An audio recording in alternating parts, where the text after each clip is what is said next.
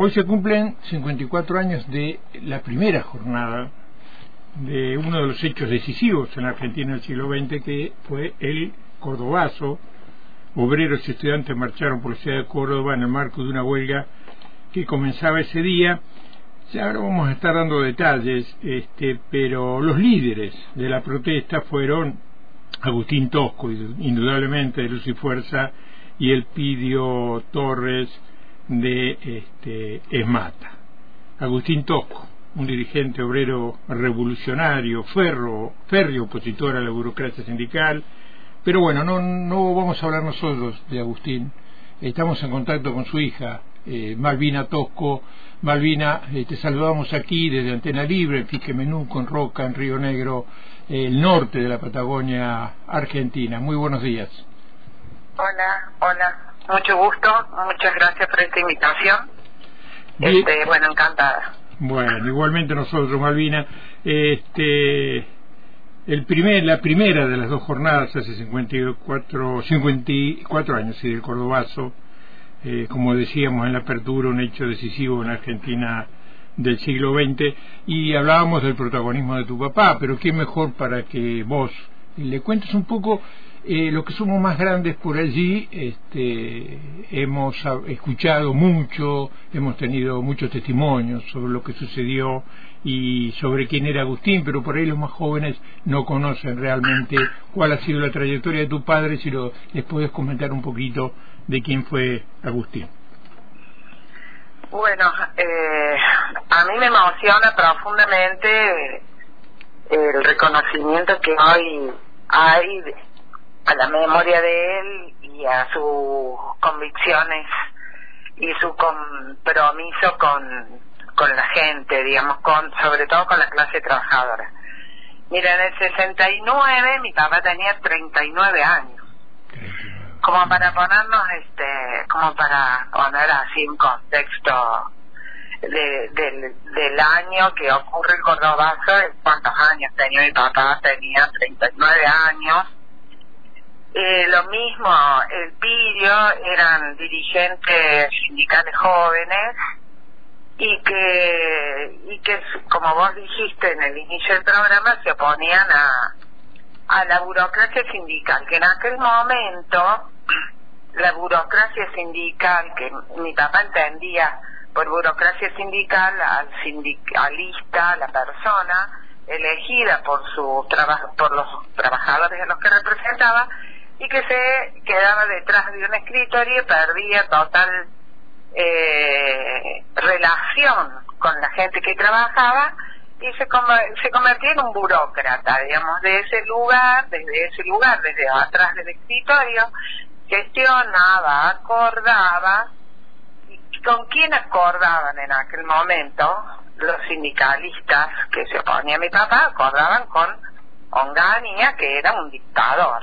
Era un tipo que se había puesto a dirigir al país y que había dicho que iba a dirigir al país hasta el último día de su vida porque iba a ser eterno. La gente no podía elegir a sus gobernantes y ellos luchaban eh, por la democracia, una, o sea, de sus grandes objetivos era la democracia, que el pueblo pudiera expresarse, por eso el cordobazo. El cordobazo es una expresión popular Sí, no solo de no solo de sindicalistas, sino que eh, los estudiantes marcharon junto a los sindicalistas y gran parte eh, de la sociedad civil. Claro. ¿Qué tenía mi padre? Eh, a diferencia de, del pidio que nombraste, que era el sindicalista que representaba a los trabajadores de las automotrices, ¿no? Estaba Atilio López también, ¿cierto? sí, Atilio López, que también, eh, Atilio López era un peronista eh, de la doctrina, era también combativo, este, era un tipo que tenía una relación con los trabajadores. Mira, lo que consiguió Atilio en Córdoba para los trabajadores de, del transporte urbano, eh, tristemente se ha ido perdiendo con los años, ¿no? Ya que ellos tenían eh, grandes este, beneficios como trabajadores. eh, y era lo que en aquellos momentos se llamaba eh, la participación de los trabajadores en las ganancias de las empresas. ¿no? En aquel, en aquel momento los trabajadores estaban muy involucrados con, con lo que significaba todo su trabajo y de las ganancias que ellos le, eh, le hacían, digamos, obtener al, al patrón. Entonces, eh, ellos querían la participación en las ganancias, que es una lucha que consigue mi papá también en la empresa provincial de energía eléctrica de Córdoba. Los trabajadores cobran a fin de año este un una adicional que se llama BAE, que es valor actualizado, bueno, de es eh, lo que le corresponde a ellos de las ganancias que obtiene la empresa. Claro, claro. ¿No?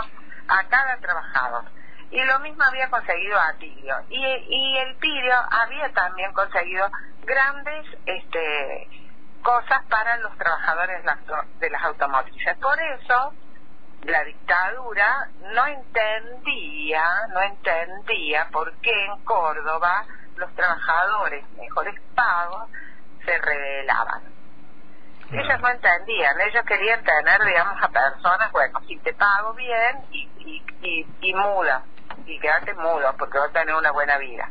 Pero estos sindicalistas tenían, eh, sobre todo mi papá, una idea de patria una idea de patria.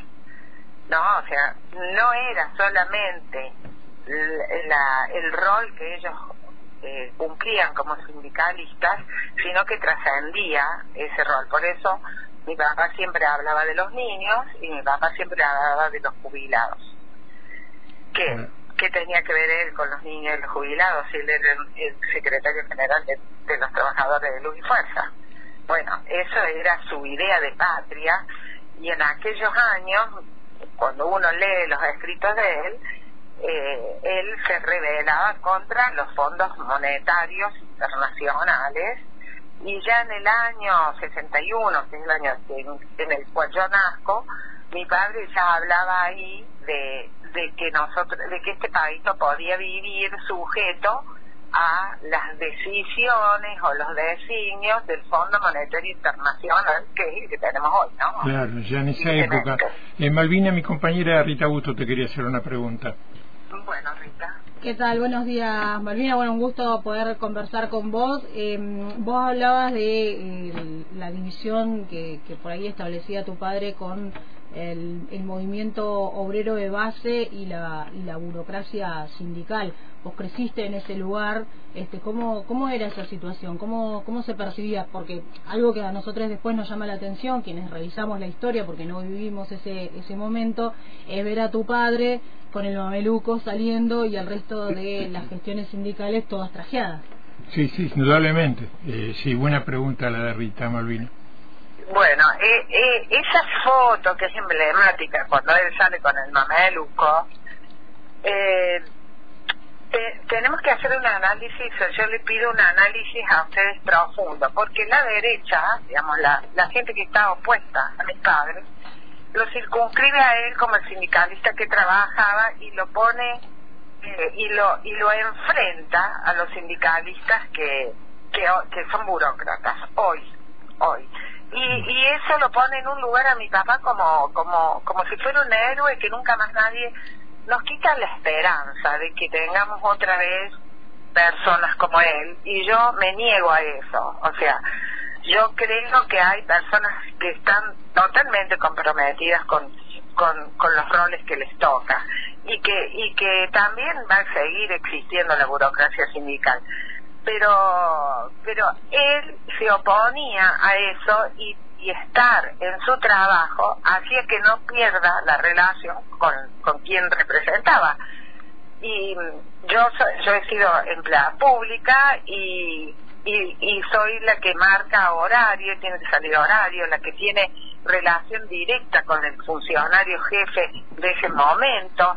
Entonces cuando el sindicalista se aleja de esa realidad cómo puede representar realmente a los que lo eligieron si ya empieza a desconocer qué es lo que pasa realmente en las bases. Claro, lo hemos padecido Malvina en los últimos años, ¿eh? lo hemos padecido durante el gobierno de Mauricio Macri, por ejemplo, donde la CGT, que sería la burocracia sindical de este momento, no actuó y no se movilizó, operó en favor de la necesidad de los trabajadores. totalmente. A mí una vez me preguntaron, eh, un periodista, si qué opinaba yo si los, los sindicalistas podían ejercer cargos políticos importantes como ser diputados y senadores. Bueno, eso ya desde mi lugar eh, yo digo que sí, siempre y cuando qué, siempre y cuando esa persona no pierda su conciencia de clase, que es de lo que hablaba mi papá. Mi papá hablaba de la conciencia de clase y que en este país, durante la década ganada, muchos trabajadores perdieron porque nosotros en Argentina tuvimos uno de los sueldos más importantes en dólares de toda América Latina. Y esos trabajadores perdieron su conciencia de clase porque pensaron que eran otra cosa, tuvieron acceso a, autos de alta gama, a poder viajar, a mejorar su calidad de vida y tener una y se olvidaron que eran trabajadores. Entonces mi papá decía, o sea, uno puede tener un sueldo maravilloso, pero el día que te echan, no tenés cómo pagar la luz, o no tenés cómo pagar el agua. Entonces sos un trabajador, un trabajador. Y eso mi padre hablaba, de la conciencia de clase. Aquellos años, esos trabajadores tenían conciencia de clase. Sí, un poquitito lo que después, este, durante el kirchnerismo, se conoció como este, que el pueblo es el otro, ¿no? Este, que no Cuando decimos, claro, claro, sí, digamos, y además estamos envueltos eh, en una gran eh, vorágine de, egoísmo y de, y de autoestima y, y, de, y de mirarnos nada más que nuestra propia nariz y no vemos lo que sucede este a nuestro alrededor. Y eso tristemente para mí porque te lo, lo digo tristemente porque, mira, cuando Néstor Kirchner paga el Fondo Monetario Internacional y nosotros nos desprendemos de esa deuda, específicamente la deuda con el Fondo Monetario Internacional, yo dije, ay, ¿cómo mi viejo no, no, ojalá que si hay un más allá lo esté viendo, porque una de las luchas de él era tener nuestra eh, soberanía económica y y yo sentí un, como una reivindicación a la lucha de él y a la lucha de, tantos como él. Claro. y ahora que tengo tristeza. Y sí, por supuesto. Estamos hablando con Malvina Tosco, la hija de Agustín Tosco, el gran protagonista del Córdoba Zorrita Bustos. Eh, sí, estaba eh, mirando también eh, cómo, cómo fue su, su lucha en un momento eh, que, digamos, había un gobierno militar. No era fácil salir a la calle como sindicalista tampoco, este, porque eh, entiendo, digamos, que, que, bueno, que muchos de los que salían después no volvían. Eh, veía, por ejemplo, que bueno, que después estuvo estuvo preso también, eh, político de, de Lanús y que finalmente muere en la clandestinidad. ¿Cómo, eh, cómo fue, digamos, que, ¿Qué, recepción tuviste vos por parte de la gente o qué te cuenta la gente de, cómo de cómo era en, términos de no solamente digamos de, personas sino como dirigente político porque digo había que salir en el longaniato cuando fusilaban a los dirigentes eh, sindicales o a, cualquiera que consideraban subversivo había que salir a la calle. Este cómo cómo te lo han relatado las personas que estuvieron cerca de él en la lucha Acá en Córdoba eh, había un, un interventor que se llamaba La Cabane. La Cabane le, le dicta la, la condena de muerte a mi papá. A él lo condenan a muerte. Y la orden era eh, matarlo donde lo vieran. Y eso que te digo no me lo relata nadie, lo viví yo, porque yo tenía, o sea, tuve una infancia muy, muy intensa entonces hay cosas en la infancia que se graban, digamos, como a fuego porque porque es tanto el estrés que, que me provocaba no saber este qué, qué podía pasar con él Y además, este, mi mamá siempre eh, me repetía que a tu papá lo van a matar, a tu papá lo van a matar. Entonces, eh, era, era un, un constante en, en mi vida ese. Eso, y él el último año de vida eh, vivió clandestinamente porque estaba condenado a muerte y es ahí donde él se enferma. Y nosotros como familia desconocíamos donde él estaba porque también era una forma de protegernos porque a nosotros como familia nos allanaron nueve veces la, la casa eh, buscando armas, buscaban armas, buscaban algo que le implicara a mi padre con la subversión. Claro, pero tu papá, tu papá Malvina, tras la represión fue detenido antes de, de, de, de tener este problema y fallecer. Fue trasladado al penal de Rawson y estuvo, Claro. colaboró con la fuga de, de sus compañeros, lo, bueno, lo que terminaría después con la masacre eh, del 22. Él estuvo preso siete veces y una de la- y dos veces estuvo preso en Rawson. Una vez estuvo preso en el año 69, o sea, después del Cordobazo, a él lo detienen, lo llevan a Devoto, eh, de- a, a donde fui a verlo, este, y, y después lo trasladan a, a, Rawson. Y después en el 72, creo, también lo llevan y es ahí donde eh, participa en eh, la fuga Ujú. Que los que los hay gente que, que por suerte todavía está con vida y, con vida y relata cómo fue eh, planificada la fuga. Y a mi padre este lo invitan a, a fugarse en el, en el primer avión y mi papá eh, él él era un representante de los trabajadores y él dijo no yo no me voy a yo no voy me voy a escapar porque a mí me van a liberar los trabajadores. Y, y así fue porque en realidad la, el compromiso era muy grande de toda la sociedad y de todos sus compañeros y de todos los gremios. Y, y las luchas fueron muy intensas y a mi papá lo liberaron pero él la pasa muy mal muy mal porque en la cárcel porque después de la fuga eh, todas la- la- las autoridades de la, del- este, de la penitenciaria esa quedan heridas y se descargan con los que estaban eh, con los que todavía estaban habían quedado en la cárcel. Y con él se ensañan también y lo lo ponen en, en soledad durante un tiempo largo. Y cuando mi papá sale de de la cárcel, si ustedes observan, hay videos y hay fotos, él sale muy flaco, muy deteriorado de su salud, este, y empieza, digamos, este, la debacle, porque después ya asume eh, Isabel Perón con López Rega y la, y la persecución se hace también más grande. Claro, claro.